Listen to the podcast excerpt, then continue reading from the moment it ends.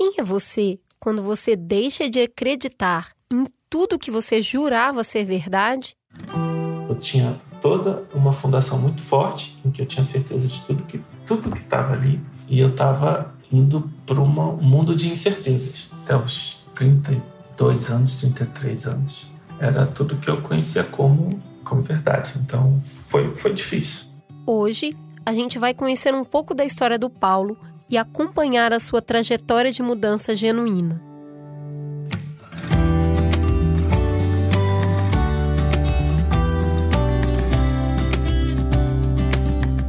Como eu cuido de mim? Foi para responder essa pergunta que criamos esse espaço aqui. Um podcast para a gente conversar sobre saúde mental além do raso, partindo de múltiplas vivências, apresentando diferentes linhas de tratamento e explorando as nuances de viver e conviver com transtornos mentais. Prazer!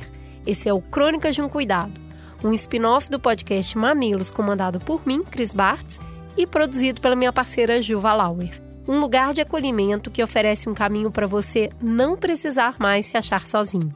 E quem abriu a sua cabeça e o seu coração para mim dessa vez foi o Paulo.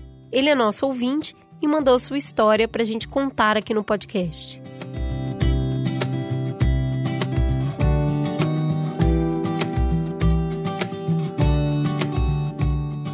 O Paulo tem 42 anos, é casado, trabalha na área de tecnologia com a auditoria fiscal e há 14 anos mora em Fortaleza. Ele é um homem negro, alto e forte, e a sua timidez contrasta com seu tamanho. O Paulo nasceu no bairro do Meier, que fica no subúrbio do Rio de Janeiro. Com a melhora da condição de vida da família, ele, seu irmão três anos mais novo, seu pai e sua mãe se mudaram para a Barra da Tijuca. Isso para ficar mais perto da praia, que é a paixão da família toda. Na época dessa mudança, ele tinha por volta de 18 anos e participava ativamente no Salão do Reino, local onde as testemunhas de Jeová se reúnem para seus estudos bíblicos. A sua mãe se interessou pela religião há muitos anos e criou o Paulo e seu irmão dentro dessa organização.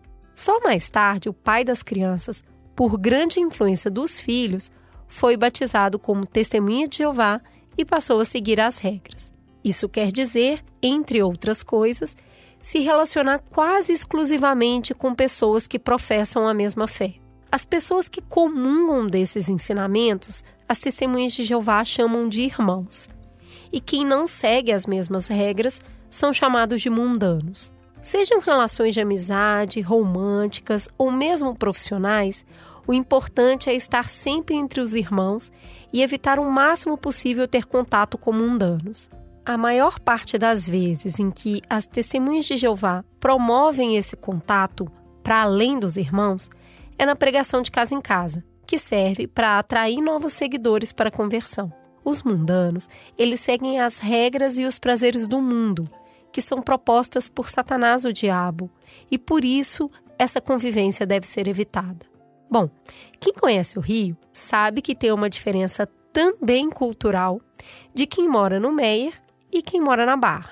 O Paulo sentiu isso também na sua vida religiosa. A forma como os jovens no MES viam, por exemplo, sair com pessoas do sexo oposto, ter amizades mais próximas, era mais restritiva do que as pessoas que os jovens na Barra da Tijuca. Então, isso fez com que eu tivesse uma vida social mais ativa do que talvez a maioria das pessoas que crescem na região das Testemunhas de Jeová. Na Barra, essa regra não era tão. Existiam pessoas que namoravam cedo, sem se casar, apesar deles não terem relações. É, não era incomum as pessoas terem namoros jovens e não se casar. Já no bairro do Pé, era mais comum a pessoa namorar e casar rapidamente. Esse clima de regras um pouco mais flexíveis permitiu ao Paulo ter uma vida social mais efetiva. Ele me disse que era quase uma pessoa comum. Ele ia para balada, ele tinha até uma banda, e muitos ali trabalhavam, alguns bebiam. Ele também fez uma coisa ainda rara no meio das testemunhas de Jeová: faculdade. Meus amigos mesmo que cresceram comigo, só um deles fez faculdade. Todos os outros, eles seguiram a orientação é difícil expressar verbalmente a razão disso, né? Assim, a gente entende que o efeito que isso tem é que você acaba questionando menos o que, que é passado. Né? Quando, você, quando a gente faz um curso superior, você tem contato com várias coisas, com várias pessoas diferentes, de grupos diferentes, de opiniões diferentes. Então você acaba muitas vezes mudando a sua opinião. Então essa regra, ela não é dita que que o objetivo é esse, mas acaba sendo um efeito prático dessa regra. Existe também o discurso não verbal, que é o seguinte: todas as pessoas que são colocadas como exemplo não fizeram a faculdade. Isso é muito forte, né? Então, existem aqueles congressos em que as pessoas são colocadas, essas são pessoas exemplares, e todas elas vão dizer como elas disseram não à faculdade. Aí entrou também a mudança, porque isso é uma coisa muito curiosa, que pouca, assim, só quem viveu lá dentro conhece muito bem. Esse padrão ele não é seguido à risca em todo tipo de congregação. Em congregações em que as pessoas têm um maior poder financeiro, eles meio que relativizam essa regra. Por quê? Porque quase todo mundo ali fez faculdade e não quer que o filho deixe de fazer. Então, o que, que acontecia? Eu observei quando eu cresci no MEIA, essa regra era muito clara. Se você fizesse, você era muito mal visto. Já numa congregação como a Barra da Tijuca, isso não era verdade. Se você fizesse, ninguém ia reclamar, porque todo mundo fazia. O Paulo me conta que nessa época ele não tinha capacidade de se questionar por que era mais fácil ser testemunho de Jeová na Barra do que no Meyer. Hoje, ele associa menos poder aquisitivo a mais necessidade de controle. Mas a verdade é que esse medo todo de ser desvirtuado por causa da faculdade acabou não acontecendo com ele. Além de já ter mesmo um espírito mais brando, o Paulo me contou que a faculdade de TI é muito técnica. Ela não levava a questionar muita coisa. Além disso, a maioria esmagadora é composta por homens, o que acabou não deixando ele cair em tentação.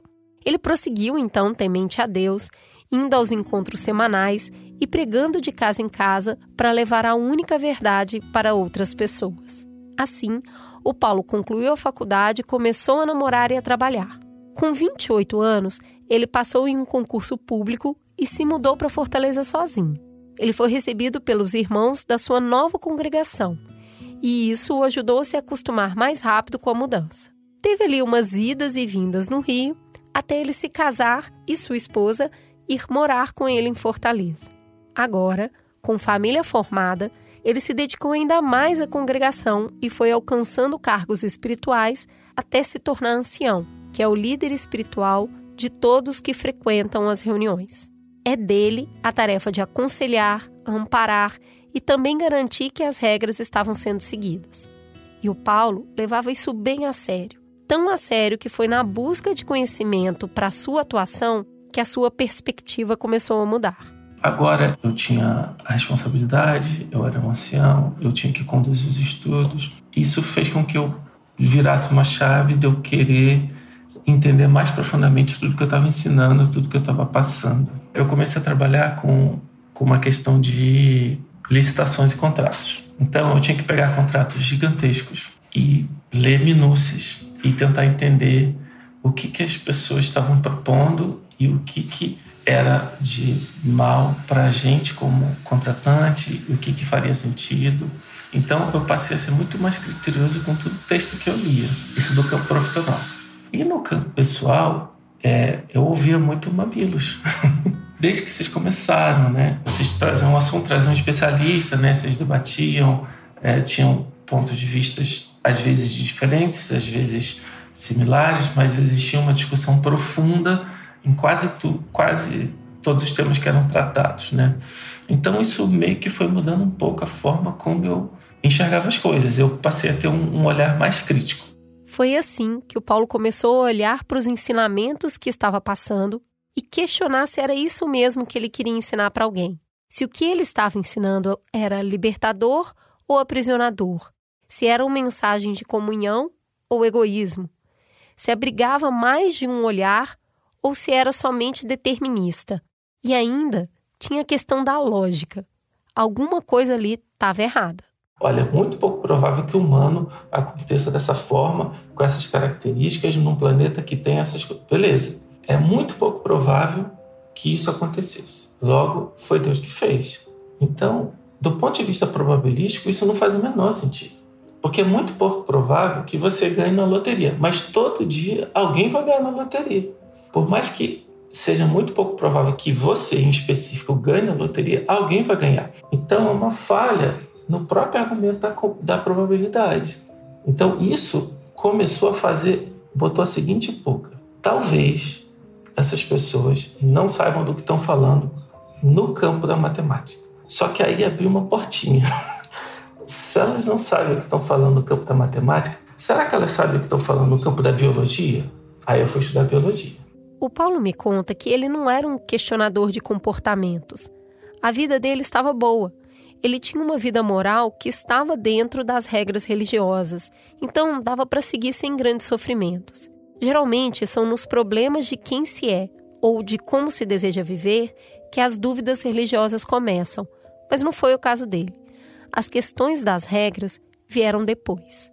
Entre as suas tarefas estava disciplinar as pessoas que descumpriam as determinações ditas da Bíblia. E ele não estava mais se sentindo à vontade para fazer isso.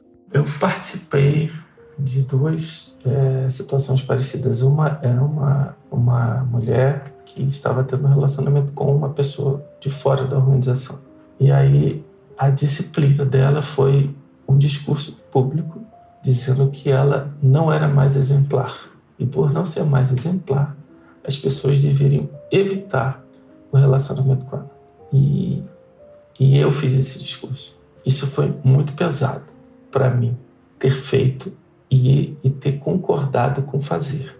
Na época eu não senti dessa forma, mas eu, eu concordei e fui em frente, mas eu não via problema.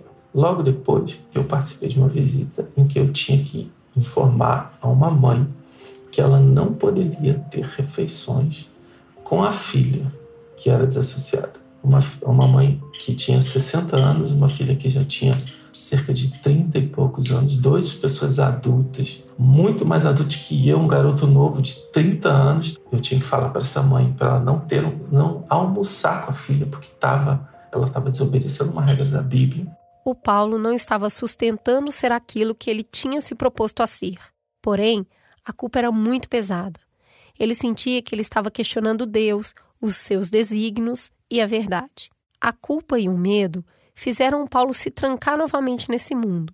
Ele parou de ouvir podcasts, passou a ler somente literatura das testemunhas de Jeová. Só que não dá mais para deixar de ver aquilo que já foi visto. O Paulo me disse que é impossível voltar para um mundo sem diversidade depois que você conhece essa diversidade. Ele então tomou uma decisão muito dolorosa. Chamei os anciãos aqui, falei: olha, eu não quero mais ser ancião, a razão eu expliquei, eles tentaram me dissuadir da ideia, né? Eu, e aí eu falei que não era uma decisão fácil que eu estava tomando, eu estava ciente da consequência dela e, e que eu precisava de um tempo para colocar as coisas no lugar, porque eu não me sentia mais em condição de estar tá sendo colocado numa plataforma para ser visto e ouvido, sendo que o que eu pensava já, já não estava tão em tom com o que eu estava falando. Não é fácil você romper com tudo que você acredita. Se eu não acredito mais em tudo isso, quem sou eu então? Se tudo que eu acredito não existe, eu também não existo? Minha existência não vale a pena? O Paulo precisou de amparo para construir uma nova perspectiva. Eu comecei a fazer terapia por causa disso. Eu tinha toda uma fundação muito forte em que eu tinha certeza de tudo que tudo que estava ali e eu estava indo para um mundo de incertezas até os 32 anos, 33 anos. Era tudo que eu conhecia como como verdade. Então foi foi difícil. A terapia foi fundamental porque Primeiro que foi o único lugar que foi criado em que eu podia falar exatamente o que eu pensava, sem ter um julgamento em cima disso. Porque como eu fui criado dentro da região desse Testemunho de Jeová, meus amigos eram todos Testemunhos de Jeová. Se eu, para qualquer um que eu que eu estivesse pensando, eu iria ser julgado. Então a terapia abriu esse espaço onde eu podia falar sem ser julgado. E quando você fala, você se ouve. E foi fundamental eu me ouvir muito e ter uma pessoa que tivesse meio que ali para não era para concordar com o que eu estava dizendo, mas para me ajudar a raciocinar e raciocinar junto comigo. E, e sem isso, eu, eu tinha dias que eu estava muito, muito mal, muito depressivo. Eu queria só que a, a minha vida acabasse, eu queria que tudo acabasse. E aí eu ia para terapia e aí eu falava, falava, falava e eu conseguia organizar as ideias. E aí eu ficava meio que ansioso para a próxima semana. Eu, eu, acho que o fato de eu ter feito terapia me ajudou a não sair rancoroso com aquele grupo que do qual eu fiz parte um dia, que faz parte da minha história, mas que eu me sinto como se é, eu não coubesse mais lá. A terapia ajudou o Paulo a entender o que foi ruim e o que foi produtivo nessa experiência. Mas, para além disso, ele foi estudar psicologia, porque ele queria compreender melhor como ele tinha se permitido fazer parte dessa organização. E aí, ele compreendeu que essa experiência de participar de grupos religiosos muito fechados, rigorosos, é um fenômeno antigo da espécie humana e não é reservado somente a ignorantes ou incautos. E isso também o ajudou a aplacar tantas incertezas. Dentro da organização, o Paulo não foi desassociado, que é o termo usado para quem foi expulso. Ele foi se afastando até se tornar inativo. E isso permite que ele continue a ter contato com a família. Mas não quer dizer que seja fácil. Tanto a sua esposa como seus pais e os seus sogros continuam testemunhas de Jeová. Para eles, o Paulo tomou a decisão de morrer, já que não vai fazer parte do paraíso na terra, a promessa muito difundida pelas testemunhas de Jeová. Então, mora nas pessoas que o Paulo ama um lugar de incompreensão, de decepção e também de pressão para que ele volte a seguir a religião, para que ele seja salvo. É pesado lidar com esse conjunto de informações vindo das pessoas que você ama. Mas o Paulo tomou uma decisão muito amorosa e também muito bem embasada de como encarar tudo isso eu lido com essa empatia de tentar ver que eu já estive naquele lugar, eu já, eu já fiz esse tipo de comentário. A parte embasada é que o Paulo fez mestrado em fake news. E aí ele mergulhou de cabeça no entendimento que leva uma pessoa a ter uma fé cega, uma fé em alguma coisa que mesmo os números, a ciência e até mesmo as mensagens de amor pregada por Jesus vai contradizer. Só que a pessoa continua acreditando nisso. Tudo isso foi fazendo, criando esse arcabouço que hoje eu consigo olhar para as pessoas que têm esse ponto de vista. Que se você botar no papel, ela é absurdo, mas dadas as informações que a pessoa chegou até ali, ela a, a conclusão que ela tem como tirar não tem como ser diferente. Não tem como ser diferente. Eu olho essa criação que eu tive, eu sei que tem problemas, mas hoje ela me permite fazer essa leitura que eu vejo que muitas pessoas que são amigos meus não conseguem fazer, exatamente por não ter feito essa transição. E, e chega muito a conclusões muito rápidas sobre o caráter dos outros. Não, quem fala isso só pode ser isso. E eu, não é tão simples assim. Com esse olhar amplo sobre a vida, o Paulo continua o seu caminho de construir o eu que ele deseja ser. Esse eu que acredita que o amor, a diversidade de visões e o pensamento crítico podem ser a verdadeira salvação para todos nós.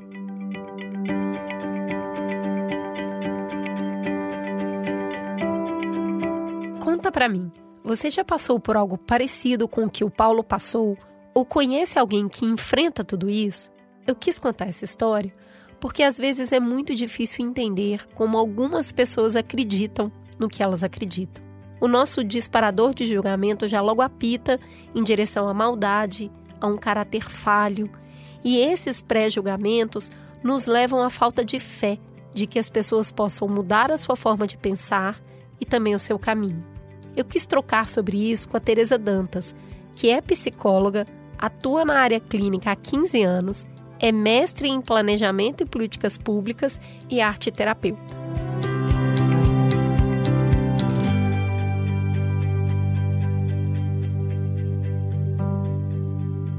Bem-vinda, Teresa. Olha, quando uma pessoa acredita a vida inteira numa determinada situação e ela começa a passar por momentos de descrença naquilo, quais são os sentimentos que passam pela cabeça dessa pessoa? Qual é o processo dela? Olá, Cris. Obrigada pelo convite. Bom, de forma geral, acreditar por um longo período da vida em algo, e principalmente se esse período inclui a infância, e começar a se dar conta de que aquilo não faz mais tanto sentido, é que não ecoa mais dentro de si, como a gente diz na Gestalt terapia, é um processo de autopercepção muito delicado, muito refinado e que vai se construindo aos poucos.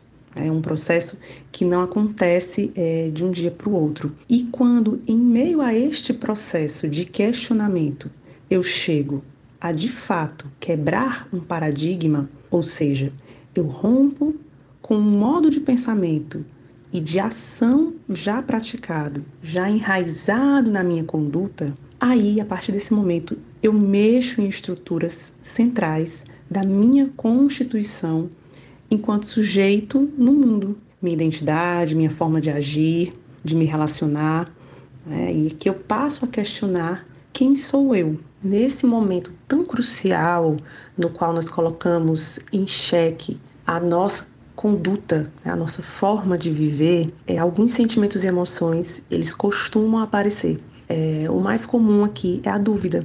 É, será que eu estou certa mesmo? Será que faz sentido esse meu pensamento? É, são questionamentos que só podem ser respondidos pela própria pessoa. E o período de dúvida ele costuma ser um período bem longo, é, até realmente a, a, a tomada de posicionamento aqui.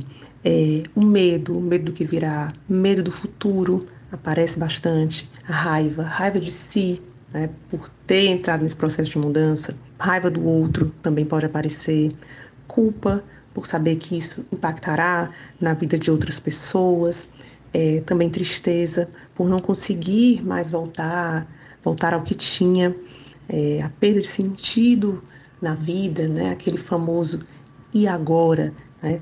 Também algo muito comum aqui é um aumento da ansiedade né? inclusive com crises de ansiedade que envolvem sintomas físicos, como sensação de falta de ar, taquicardia, sudorese, dor de barriga, tontura.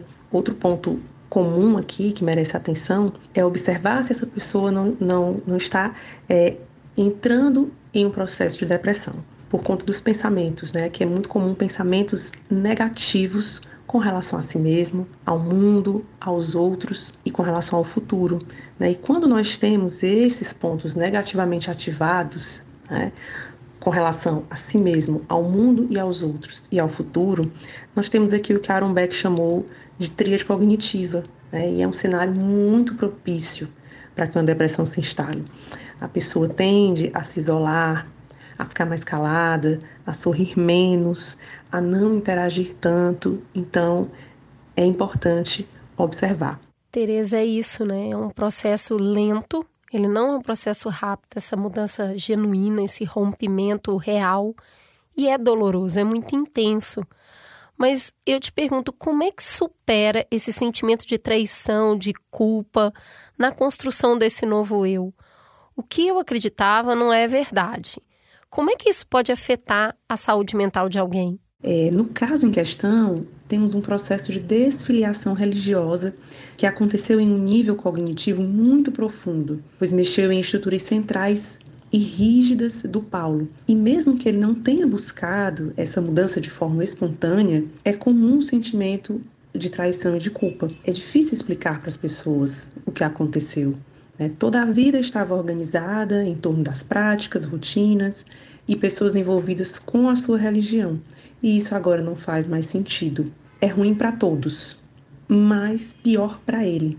Né? Pois nós, seres humanos, somos seres sociais, animais gregários, como dizia Aristóteles, e necessitamos de convivência coletiva. E o não pertencimento ou a desidentificação com grupos que nos são caros é fonte de sofrimento com toda certeza. É, é comum nesse contexto de desfiliação a sensação de estar à deriva, né? como se perdêssemos a bússola, né?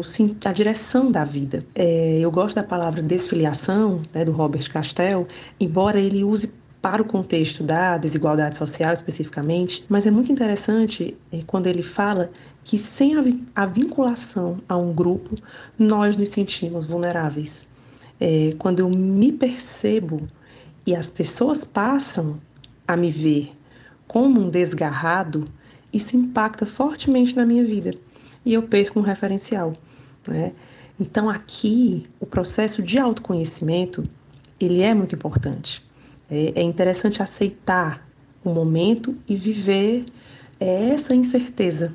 Né? E em paralelo ampliar as perspectivas e ir costurando redes de apoio no trabalho, na família, nos estudos, uma causa social, um esporte, enfim, né? costurar essas redes é um fator importante de proteção. Outro ponto importante também é acolher a si próprio e respeitar o seu processo de mudança. A nova configuração ou o novo eu se dará de forma gradual, tanto para ele como para os outros envolvidos. É, você toca aí no ponto-chave, né? Eu fazia parte de um grupo e agora eu estou desgarrado. E aí eu te pergunto, como é que a gente lida com as pessoas que ainda acreditam no que você já acreditou? Aqueles que ainda fazem parte do grupo do qual você já não é mais parte. É possível ter uma boa relação? As relações se tornam possíveis na medida em que eu respeito as escolhas e os posicionamentos dos outros e apenas exijo o mesmo para mim. É, Jorge Ponciano fala do ser humano como um ser biopsicossócio-espiritual. Quando consideramos a espiritualidade como uma parte da constituição das pessoas, nós compreendemos que cada um vai buscar esse contato de uma forma, ou mesmo optar pelo não contato, ou pelo contato sem o intermédio de uma religião. Então, se esta aceitação for possível, as relações conseguem sim ter essa flexibilidade e não romperem, principalmente quando existe amor, que é o sentimento que mais nos aproxima e que mais nos integra conosco, com os outros e com o todo.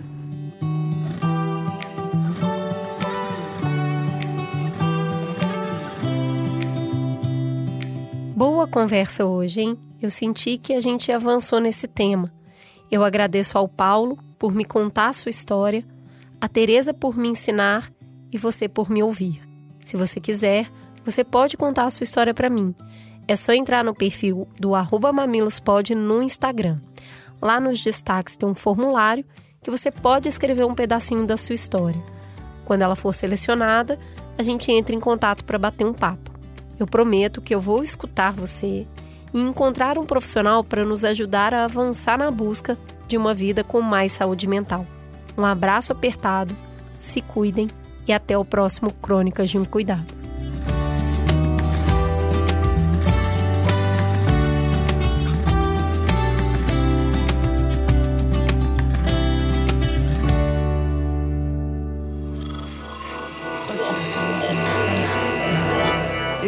Podcast é, é apresentado por b9.com.br.